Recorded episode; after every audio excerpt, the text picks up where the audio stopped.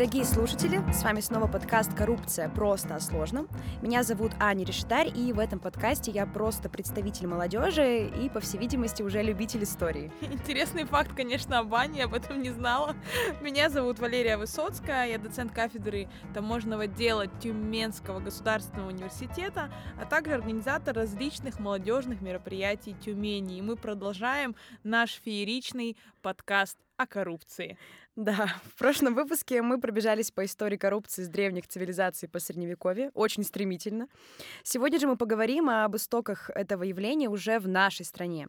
Для того, чтобы понимать суть коррупции, нам нужно все таки начать с самого-самого начала. Да, и чтобы наши слушатели нас понимали лучше, мы хотим сказать, что да, безусловно, у нас есть заготовки текста по историческим фактам, и, возможно, мы их будем озвучивать и обсуждать. Если вы захотите присоединиться, комментируйте наш наш подкаст. Ну, желательно э, в положительном ключе, да, я соглашусь. Хотелось бы в это верить. Действительно, первые взятки появились еще в Древней Руси. Мы уже ранее говорили о Китае, там тоже достаточно давно появились упоминания о взятках. Об этом нам говорят летописи того времени. В IX веке в древнерусском государстве а, была заимствована система, названная кормлениями. Такое интересное слово. Что она собой представляла?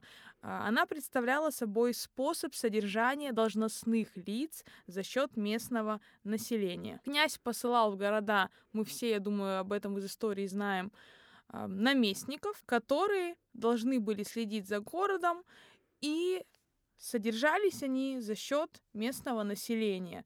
Также, например, я думаю, все знают интересные факты о военно-начальниках и вообще всей армии, которая была в Древней Руси, она также содержалась как раз а, за счет обычного населения.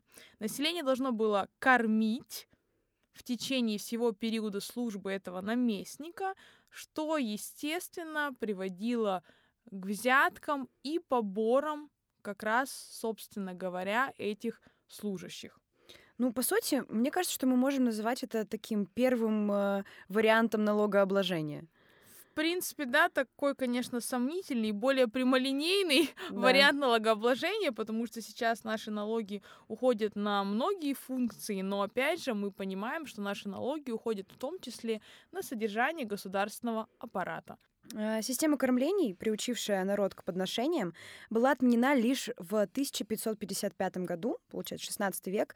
А, это было связано с усилением борьбы со взяточничеством, проявления которого имели в то время разные названия. Вот тут прям обожаю. Посул, если правильно, мздоимство, лихоимство и вот, внимание, сребролакомство. Очень красивое слово. Я попыталась найти семантику, у меня не получилось, но я в поиске.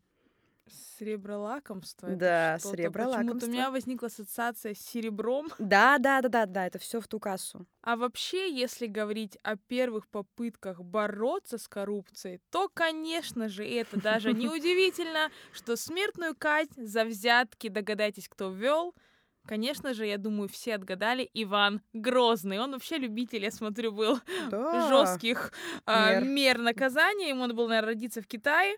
Э, по царскому указу э, человеку было положено содержание из государственной казны, а бесконтрольный поток приносов от граждан объявлялся злом, наказуемым лишением жизни. Да ты, я вижу, холоп, не уймешься? Да, и, кстати, он же, а также Иван III, они создали свои судебники, и в этих судебниках закрепили статью, запрещающую взяточничество. Иван Грозный даже ввел первое наказание за коррупцию, а именно это была торговая казнь, то есть казнь на торговой площади, она была прилюдная, она была показательная, а также тюрьма и, ну, естественно, смертная казнь. Следующий период, период правления царя Алексея Михайловича, я думаю, кто более-менее в школе неплохо учился и знает историю, но мы будем надеяться. А, Алексея Михайлович еще в народе называли тишайшим. В это время в России произошел антикоррупционный бунт. Я думаю, все его знают под названием «Соляной бунт». Недовольство народа было вызвано не только введением пошлины на соль, но и злоупотреблением вельмож из числа ближайшего окружения царя. Но вообще время таких дальнейших дворцовых переворотов по- пиворотов. Вообще... Приворотов. Приворотов. Вообще время дальнейшее. Хотела перезаписать, но я думаю, это нужно оставить. Это нужно оставить. Приворотов, переворотов. Оно вообще, это бесконтрольная дальнейшая смена царей, я думаю, вообще привела к серьезным таким вот провалам и последствиям в правлении для меня. Я, конечно, не историк и не правовед, но тем не менее. А, Я читала, что царь вышел со слезами на глазах, то есть Алексей Михайлович, и просил успокоиться бунтовщиков и простить всех коррупционеров. Пожалуйста, ребят, простите их. Покаемся. Да, а именно это были боярин Морозов, который расставлял на должности своих людей, также управляющий земским приказом э, Плещеев, который получал донос на должностных лиц, держал их в камере какое-то время, пока родственники там или друзья не выкупят их. Молодец, надо студентов так закрывать, пока экзамен не сдадут. Ну, а затем уже в указе Петра I 25 октября 1723 года должностные преступления были квалифицированы как государственные, а виновных в них следовало казнить смертью натуральной или политической. Это Мгм. интересно. Формулировка класс. В Российской империи коррупция была тесно переплетена с фаворитизмом. Известны многочисленные эпизоды коррупционной деятельности фаворита Петра I князя Александра Меньшикова, за что последний не раз наказывался царем. Ну вот я тут просто хотела про фаворитизм добавить. Мои люди всегда со мной, как гласит цитата великой Ольги Бузовой. Ольги Бузовой. Да, но мне кажется, это очень классно описывает всю эту историю, потому что фаворитизм, он длился еще потом очень долгое время. Но вот с другой стороны, во времена Петра I было совершено очень много хороших вещей, по Да, большому безусловно. счету. И тот же Александр Меньшиков очень известен в истории как один из людей, который, безусловно, был фаворитом, но он помогал в реализации, да, реформации какой-то правовой системы и так далее. Но опять же получается, что даже в самых идеальных, как нам кажется, из Мгм. истории моментах э, есть такие серьезные, в том числе коррупционные пробелы. Ну это палка о двух концах просто. Придем ли мы в конце нашего подкаста к какому-то итогу, записывая третий Непонятно. выпуск, уже непонятно. В 1726 году при Екатерине I возведен на трон богатейшим человеком России Александром Меньшиковым Да ты мой хороший. был принят высочайший указ, фактически легализующий мздоимство. Мздоимство — это то же Моё самое, что слово. коррупция. Да, чтобы приказным людям жалования не давать, а довольствоваться им отдел челобитчиков, кто что даст по своей воле. В царствовании Анны Иоанновны казнократству была объявлена война. Я так понимаю, что каждый царь придумал название коррупции свое и потом за нее наказывал. Через тайную канцелярию были пропущены и подвергнуты репрессиям более 10 тысяч человек. Анна Иоанновна в 1738 году поручила Сенату собрать все жалобы и учинить решение, как указы повелевают, чтобы бедным людям справедливость была учинена безволокитно, и ее императорское величество о таких обидах больше прошениями не утруждали. На самом деле из истории нам известно, что Анна Иоанновна была не суперским правителем, и у нее был фаворит Берон, о котором, кстати, вот очень много говорят исследователи, и Берон помогал ей во многом вообще, практически во всем. И вот после смерти ее в октябре 1740 года ее фаворит Берон был обвинен в получении несметного богатства не по достоинству и был сослан, естественно, куда? Конечно же, в Сибирь. Все к нам.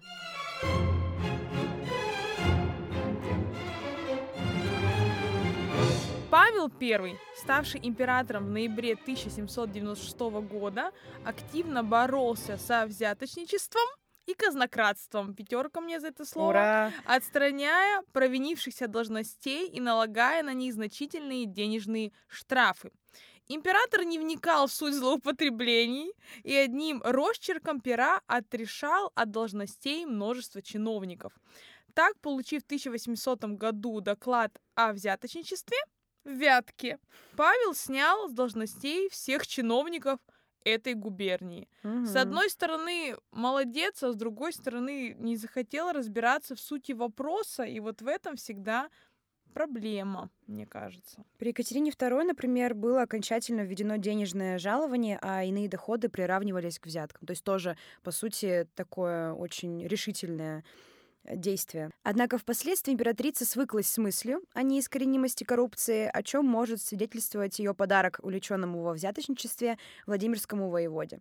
Екатерина II подарила ему вязаный кошелек длиной в аршин, и впоследствии воевода брал взятки более умеренно. Но, с другой стороны, может быть, она пришла к выводу, что действительно с коррупцией Сложно получится бороться. совсем бороться, и, Мгм. может быть, как-то ее сделать более контролируемой, может быть. Интересной представлялась инициатива сенатора Корнилова, предложившего при определении чиновников на службу собирать достоверные сведения об их имущественном положении.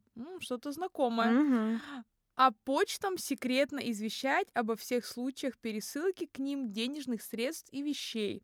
Однако она так и не была реализована. А жаль, а жаль. Мне кажется, это был бы абсолютно крутой инструмент по борьбе с коррупцией.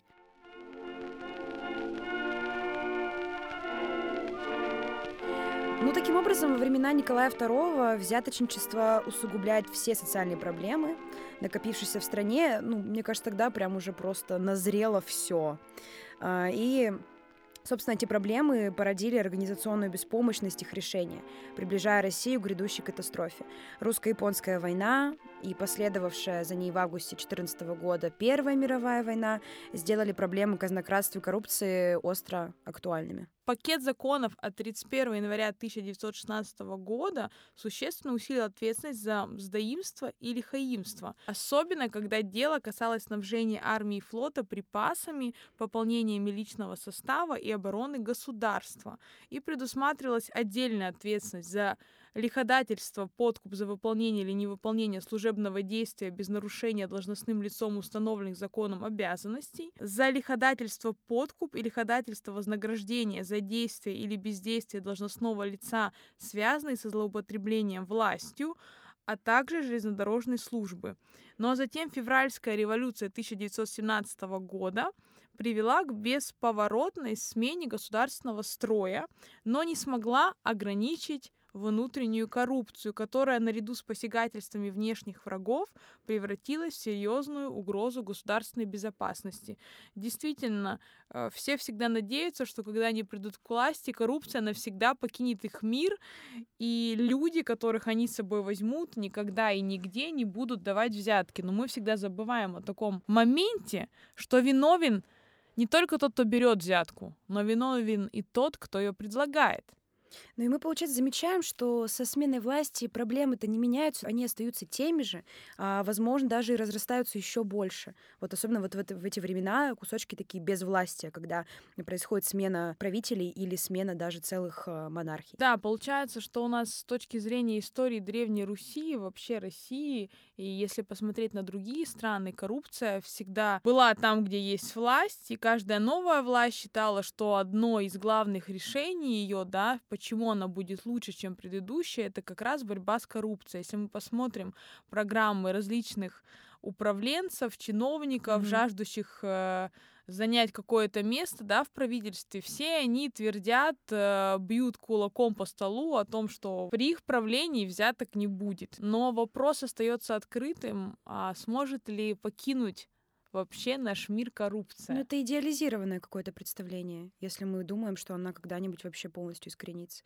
И даже вот сегодня я читала, когда готовилась к выпуску, что некоторые исследователи считают, что у нас в стране три беды. Это дураки, дороги и коррупция. Поэтому можем сделать вывод, что только в суперидеальном государстве, в каком-то суперутопичном может искорениться полностью коррупция. И здесь э, мы как раз в завершении нашего сегодняшнего выпуска подведем, наверное, к определенной эпохе в России для меня, которая очень была идеализирована. И когда задают вопрос моим родителям, где лучше сейчас или там, многие отвечают, что было лучше там, это, конечно же, в Советском Союзе. Так вот, мы все-таки посмотрим, такой ли идеальный Советский Союз, и действительно ли там не было коррупции? Или все-таки она там была? Спасибо, что слушали нас. С вами был подкаст «Коррупция. Просто о сложном». Всем пока!